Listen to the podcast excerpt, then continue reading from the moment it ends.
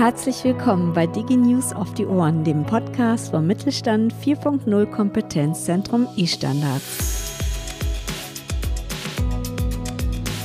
Mein Name ist Jana Beer und ich leite hier die Öffentlichkeitsarbeit.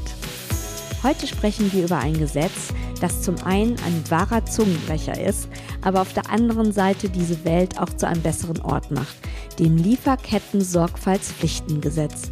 Schöne Worte sind tatsächlich anders, aber wenn der Sinn dahinter stimmt, mag man das ja verzeihen.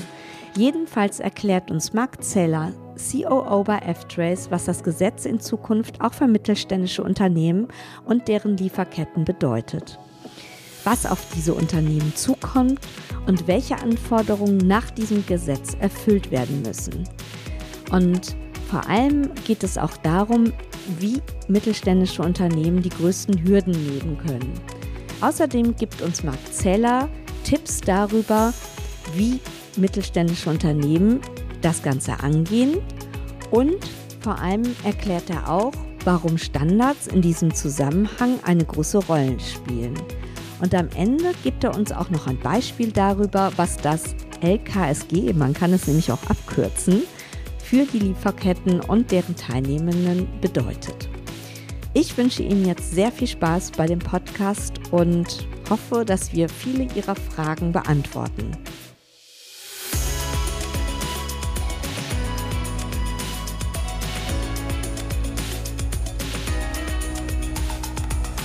Ja, hallo, ich begrüße ganz herzlich Marc Zeller und zwar sprechen wir heute über ein Gesetz, was einen schrecklich langen Namen hat, aber sehr, sehr wichtig werden wird für Unternehmen in Deutschland und es geht um das Lieferketten-Sorgfaltspflichtengesetz. Unser Experte ist Marc Zeller und stell dich doch bitte einmal kurz vor. Ja, vielen Dank. Äh, genau, mein Name ist Marc Zeller. Ich bin der äh, COO der F-Trace GmbH. Das ist eine hundertprozentige Tochtergesellschaft von GS One Germany und wir beschäftigen uns seit vielen Jahren mit dem Thema Rückverfolgbarkeit und eben auch vermehrt seit drei Jahren mit dem Thema Lieferkettentransparenz. Und ja, wie du schon gesagt hast, das Thema Lieferketten-Sorgfaltspflichtengesetz Kurz Lieferkettengesetz, ja, ist ein Thema, was momentan insbesondere unsere GS1 und auch F-Test-Kunden im hohen Maße beschäftigt, weil ja, weil es jetzt auch ab 2023 ja auch schon für viele Unternehmen von höchster Relevanz sein wird. Genau, also in einem ersten Schritt geht es ja darum, 2023, dass das Unternehmen äh, betrifft mit 3000 Beschäftigten und dann 2024 mit 1000 Beschäftigten. Hat denn der Mittelstand deiner Meinung nach noch genügend Zeit, sich darauf vorzubereiten? Ja, ich glaube, dass der Mittelstand sehr wohl noch Zeit hat. Äh, nichtsdestotrotz ist es eben auch nicht wahnsinnig viel Zeit. Und je früher man anfängt, äh, sich mit dem Thema zu beschäftigen, umso mehr offene Fragen, die sich auch auf diesem Prozess oder auf diesem Weg ergeben, kann man eben noch in der richtigen Zeit auch noch klären. Insofern ist es, glaube ich, schon wichtig, dass man sich sehr frühzeitig damit beschäftigt. Äh, viele Unternehmen tun das ja auch schon. Äh, letztlich ist man ja aus verschiedensten Gründen betroffen, was das Lieferketten-Sorgfaltspflichtengesetz anbetrifft. Sei es aus der einen Sicht, dass man einfach diese beiden Kriterien, von denen du gerade gesprochen hast, erfüllt, sprich 3000 äh, respektive 1000 Mitarbeiter. Sei es aber auch, dass man halt äh, Produkte oder Dienstleistungen an Unternehmen liefert, die eben unter dieses Gesetz fallen. Also, womit man dann automatisch eben auch mit involviert ist und insofern sich auch vorbereiten muss. Ja, genau, das hast du jetzt schon mal angesprochen. Also es gibt mehrere Anforderungen. Könntest du das einmal zusammenfassen? Also was äh, muss denn wirklich nach diesem Gesetz erfüllt werden? Es sind insgesamt fünf Themen, womit sich die Unternehmen beschäftigen müssen. Ähm, das erste Thema ist hier das ganze Thema Grundsatzerklärung und hier eben auch äh, die Festlegung der Verantwortlichkeiten die dort gemacht werden muss. Das zweite Thema ist das Thema Risiko ermitteln. Da geht es darum, durch die Einrichtung eines Risikomanagements und entsprechende Risikoanalysen rauszufinden, wo die Risiken in Bezug aufs Lieferkettengesetz beim Unternehmen liegen.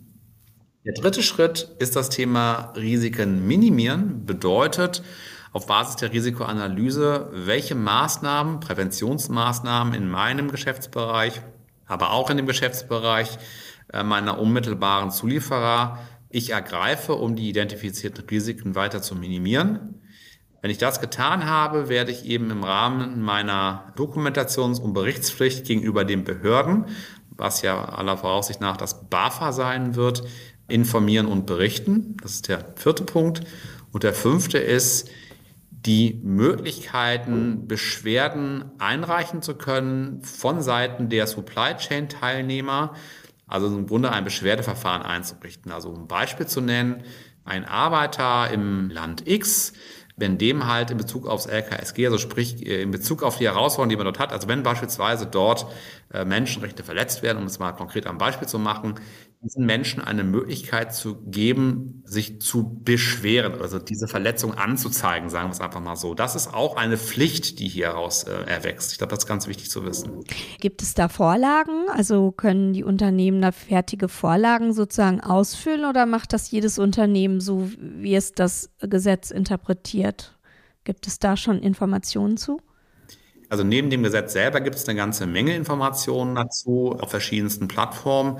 Es gibt auch eine Vielzahl von Beratungsangeboten im Augenblick, weil, wie man sich vorstellen kann, die Unternehmen alle miteinander natürlich versuchen, jetzt erstmal rauszufinden, was bedeuten diese Anforderungen eigentlich für mein Geschäft. Das ist, glaube ich, genau die große Herausforderung. Und da kann man im Grunde sagen, dass es verschiedene hm, Dimensionen gibt, die man berücksichtigen muss. Auf der einen Seite, was heißt das ganze Thema für meine internen Prozesse? Das ist eigentlich der, das allererste Thema. Direkt in Verbindung mit der Frage, was bedeutet das eigentlich juristisch? Das sind dann relativ schnell in Haftungsthemen. Für was hafte ich eigentlich in welchem Fall? Das ist im Gesetz an vielen Stellen, glaube ich, recht klar formuliert. An anderen Stellen ist es eben nicht so klar. Ne? Ja sehr, sehr viele Fälle, die man sich da vorstellen kann.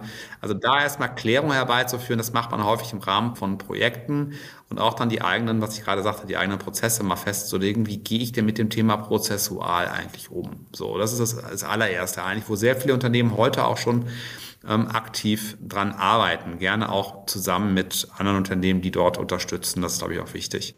Wenn man das eingerichtet hat, wird ja die Frage sein, okay, wie, wie bekomme ich denn jetzt oder wie manage ich denn die ganzen Risiken und, und Maßnahmen und wie kriege ich im Grunde ja meine Lieferkette und damit rede ich ja zwar primär über die unmittelbaren Lieferanten oder Zulieferer, aber im Grunde indirekt ja über die gesamte Kette.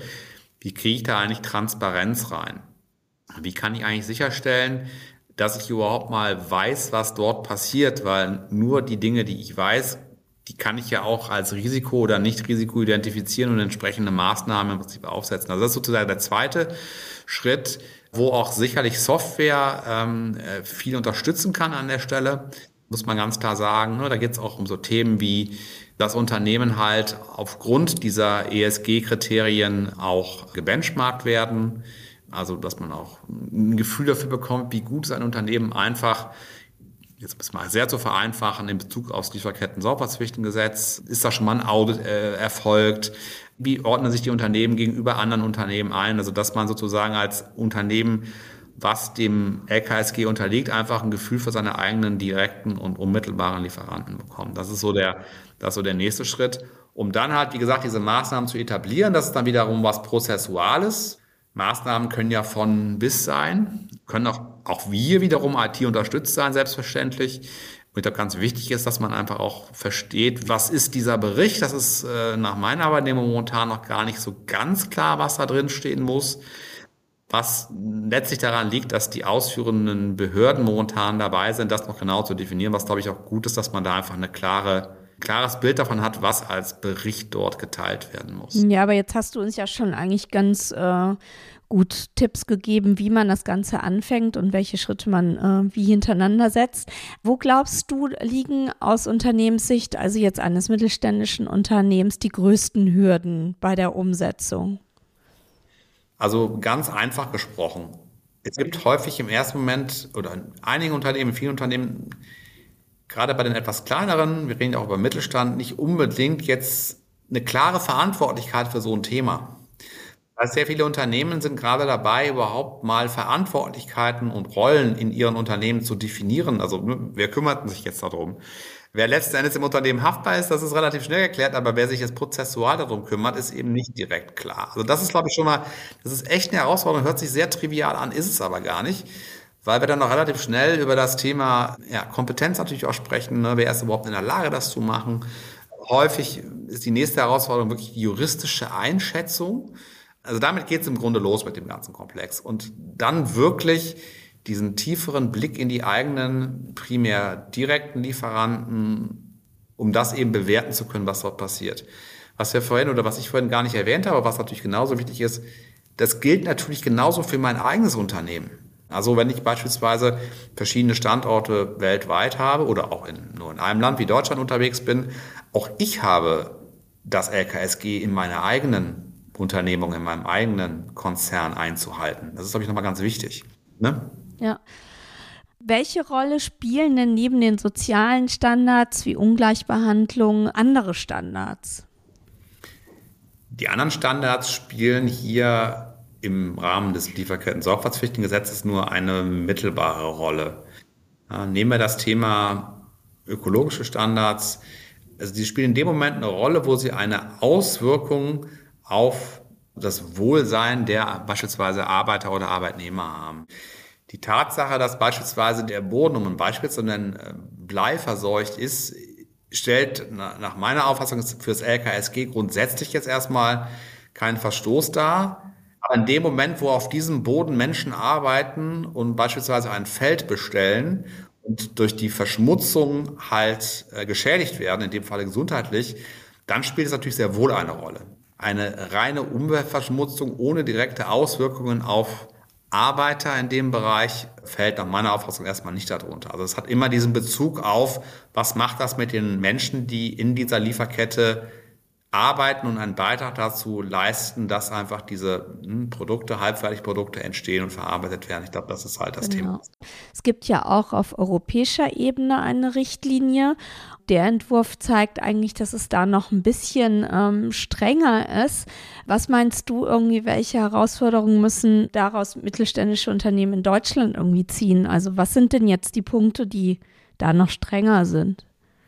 Genau, also es ist ja momentan noch eine Phase, wo da noch die Annäherung stattfindet, also wo letzten Endes das, der Gesetzentwurf jetzt erstmal vorgestellt wurde und der ist jetzt noch nicht verabschiedet worden. Was man, glaube ich, schon sagen kann, dass die Größe der Unternehmen nochmal deutlich weiter gefasst werden. Heißt, es sind Unternehmen, die eben werden auch zumindest in dem Entwurf Unternehmen auch mit darunter fallen, die eben nur 500 Mitarbeiter haben. Mhm. Und gerade beim Mittelstand kommen wir der Sache natürlich dann schon sehr näher, bis hin bei kritischen äh, Lieferketten sogar 250. Also man merkt, das betrifft dann relativ schnell relativ viele. Ja. Also noch viel mehr, als es ohnehin schon in Deutschland betrifft, also tendenziell hier schärfer.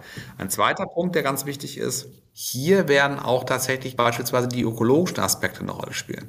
Ah, okay. Mhm. Also nicht nur mittelbar, sondern dann auch möglicherweise mit unmittelbar. Das ist alles noch nicht ganz ausdiskutiert, aber man kann sagen, es wird breiter sein. Und die Frage ist ja, was heißt das für mich als Unternehmen? Je besser ich meine eigene Lieferkette kenne und je besser ich ein Gefühl dafür habe, wo ich für mich persönlich dort Risiken identifiziere und Maßnahmen ergreifen kann, umso besser bin ich vorbereitet auf das, was da kommt. Darüber hinaus ist es, glaube ich, auch wichtig, auch beispielsweise in Richtung Kunde und oder Konsument, das ist ja ne, nicht immer nur, der Kunde ist ja Konsument, einfach auch sicherzustellen, dass ich meinem eigenen Unternehmensanspruch, aber auch dem Anspruch meines Kunden gerecht werde. Also ein, ein Konsument wird, jetzt ist wirklich jetzt rein hypothetisch, sicherlich nicht bewusst ein Produkt kaufen, wo er weiß, dass dort bei der Produktion halt in vielerlei Hinsicht einfach Menschenrechte verletzt wurden. Ja. Das ist nicht akzeptabel. Das ist, das ist mir nochmal wichtig. Also neben dem Gesetz, es gibt, und das stellen wir bei Unternehmen auch ganz im hohen Maße fest, es gibt einen ganz großen eigenen Antrieb, dass man hier einfach ja, diese Risiken identifiziert und Maßnahmen ergreift. Mhm. Gibt es für die Umsetzung des Gesetzes äh, und für die Implementierung in bestehende Systeme, gibt es dazu auch technische Lösungen, um das Ganze zu vereinfachen? Ja, genau, da gibt es viele von. Unter anderem bieten wir von FTRS ja auch was an. Es geht in der Hauptsache immer darum, dass man einfach diese, diese fünf wesentlichen Kriterien versucht, auch technologisch mindestens mal zu unterstützen. Und das, das eine ist, wenn ich meine eigenen Lieferketten kenne, sind das ja in der Regel Lieferkettennetzwerke wo es ja viele Verbindungen zwischen Unternehmen gibt. Das kann man im Grunde ohne Technologie gar nicht mehr abbilden. Ne? Man muss sich das auch vorstellen wie so ein riesiger Baum. immer gerne genommen die Pizza. Ne, sag mal, sind da, da sind sieben Hauptbestandteile drauf, sind natürlich noch viel mehr. Die werden von 30 Unternehmen geliefert. Davor sind nochmal 100 Unternehmen und davon sind nochmal 1000 Unternehmen. Ist mal ein bisschen, muss man wirklich ganz plakativ zu sagen. Und das für Dutzende oder Hunderte oder Tausende von Produkten. Man kann sich vorstellen, das geht ohne IT überhaupt nicht. Und da gibt es Lösungen für, die diese Supply Chains, man nennt das Mappen, also die, die Kartografierung davon machen und auf diesen Ketten eben auch letzten Endes Fragestellungen anfragen und Antworten rausbekommen und diese Sachen eben letzten Endes auch am langen Ende dann auch auswertbar und monitorbar machen. Das ist, glaube ich, ganz, ganz wichtig, dass man einfach weiß, was passiert in meiner Kette. Da gibt es jede Menge Lösungen für, auch zum Thema Beschwerdemanagement äh, gibt es entsprechende Lösungen, auch zum Thema Risikomanagement zum Teil. Da ist auch, glaube ich, immer ganz wichtig. Das eine ist halt das Thema, wie kriege ich das technologisch gelöst? Das andere ist das Thema, wie stelle ich sicher, dass der Inhalt von hoher Qualität ist. Ne? Nehmen wir mal das Beispiel von den Unternehmensbewertungen beispielsweise. Da muss halt sichergestellt werden, dass halt ne, das vernünftig verprobt wurde, dass da Audits gemacht wurden beispielsweise. Oder wenn man Standards hat, dass der Auditor da war, das auch vor Ort geprüft hat, gibt das Unternehmen überhaupt, äh, hält das das wirklich ein oder hat das das nur angegeben? Also ganz klassisches Zertifizierungs-, Standardisierungsgeschäft im Grunde, was auch noch eine ganz große Rolle meiner Meinung nach spielt. Und das ist natürlich alles durch IT unterstützbar. Es ist aber eben auch immer noch Prozess. Das darf man nicht vergessen. Und deswegen IT meiner Meinung nach wird nicht in der Lage sein, 100 Prozent dieser ganzen Herausforderungen alleine zu lösen. Aber andersrum, ohne IT wird es auch überhaupt nicht funktionieren. Ja, danke für deine Antwort. Also das ähm, hilft vielen irgendwie schon weiter. Und die letzte Frage, die ich immer stelle meinen Podcast-Gästen, Warum denkst du, dass Digitalisierung für den Mittelstand wichtig ist? Jetzt auch vielleicht ein bisschen breiter gefasst. Ach, im Grunde ist es schon das Beispiel, was ich gerade genannt habe, jetzt speziell beim LKSG. Man kann das ohne weiteres auf alles andere übertragen. Die Anforderungen, die ich auch als Mittelständler habe, sei es in Richtung meiner eigenen Kunden, sei es aber auch in Richtung meiner Lieferanten, die steigen und steigen ja permanent. Sei es A, legislativ, sei es auch kommerziell auch ganz, auch ganz offen gesprochen. Oder sei es eben auch, um eigene Prozesse zu optimieren, also effizienter zu werden, um halt auch mehr Wettbewerbsfähigkeit sicherzustellen. Für all diese Themen, äh, die sich natürlich, und das hört sich zwar abgedroschen an, aber es macht es nicht weniger wahr, in einer globalen Welt einfach passieren. Äh, bei all ihrer Sensibilität, wie wir am Augenblick hier auch feststellen, das kriegt man im Grunde gar nicht ohne Digitalisierung abgedeckt. Es ist einfach, es ist einfach gar nicht mehr möglich, und andersrum hilft einem Digitalisierung halt dabei, da auch weiterzukommen. So, und ich glaube, ganz wichtig dabei ist, und deswegen ist auch Standardisierung so wichtig, jeder für sich sich zu digitalisieren, ist sicherlich ein toller erster Schritt. Es wird immer darauf ankommen, dass Unternehmen, Menschen und auch letzten Endes Assets miteinander kommunizieren können. Diese ganzen Sachen, das ist ja, das sind ja keine Silos. Bei der Lieferkette sind wir in einem Netzwerk von Tausenden, Hunderttausenden Unternehmen weltweit. So, das heißt, ohne Digitalisierung werden wir diese Vernetzung nicht hinbekommen. Die ist aber notwendig und die brauchen wir. Völlig alternativlos aus meiner Sicht. Gute Antwort. Ich danke dir, Marc. Danke. Für das äh, tolle Interview und für deine Zeit. Dankeschön. Wir hoffen, Sie wissen jetzt ein bisschen mehr, was auf Sie mit dem Lieferketten-Sorgfaltspflichtengesetz zukommt und falls Sie noch Fragen haben, kommen Sie gerne auf uns zu. Unsere Website ist www.estandards-mittelstand.de und jetzt bleibt mir wieder einmal nur zu sagen, E-Standards sind genau richtig für den Mittelstand und ich freue mich schon sehr, Sie wieder beim nächsten Podcast begrüßen zu dürfen und wir freuen uns sehr, wenn Sie unseren Podcast abonnieren oder auch ein Like dalassen. Abonnieren ist natürlich noch besser und bis bald, bis zum nächsten Mal, Ihre Jana Bär.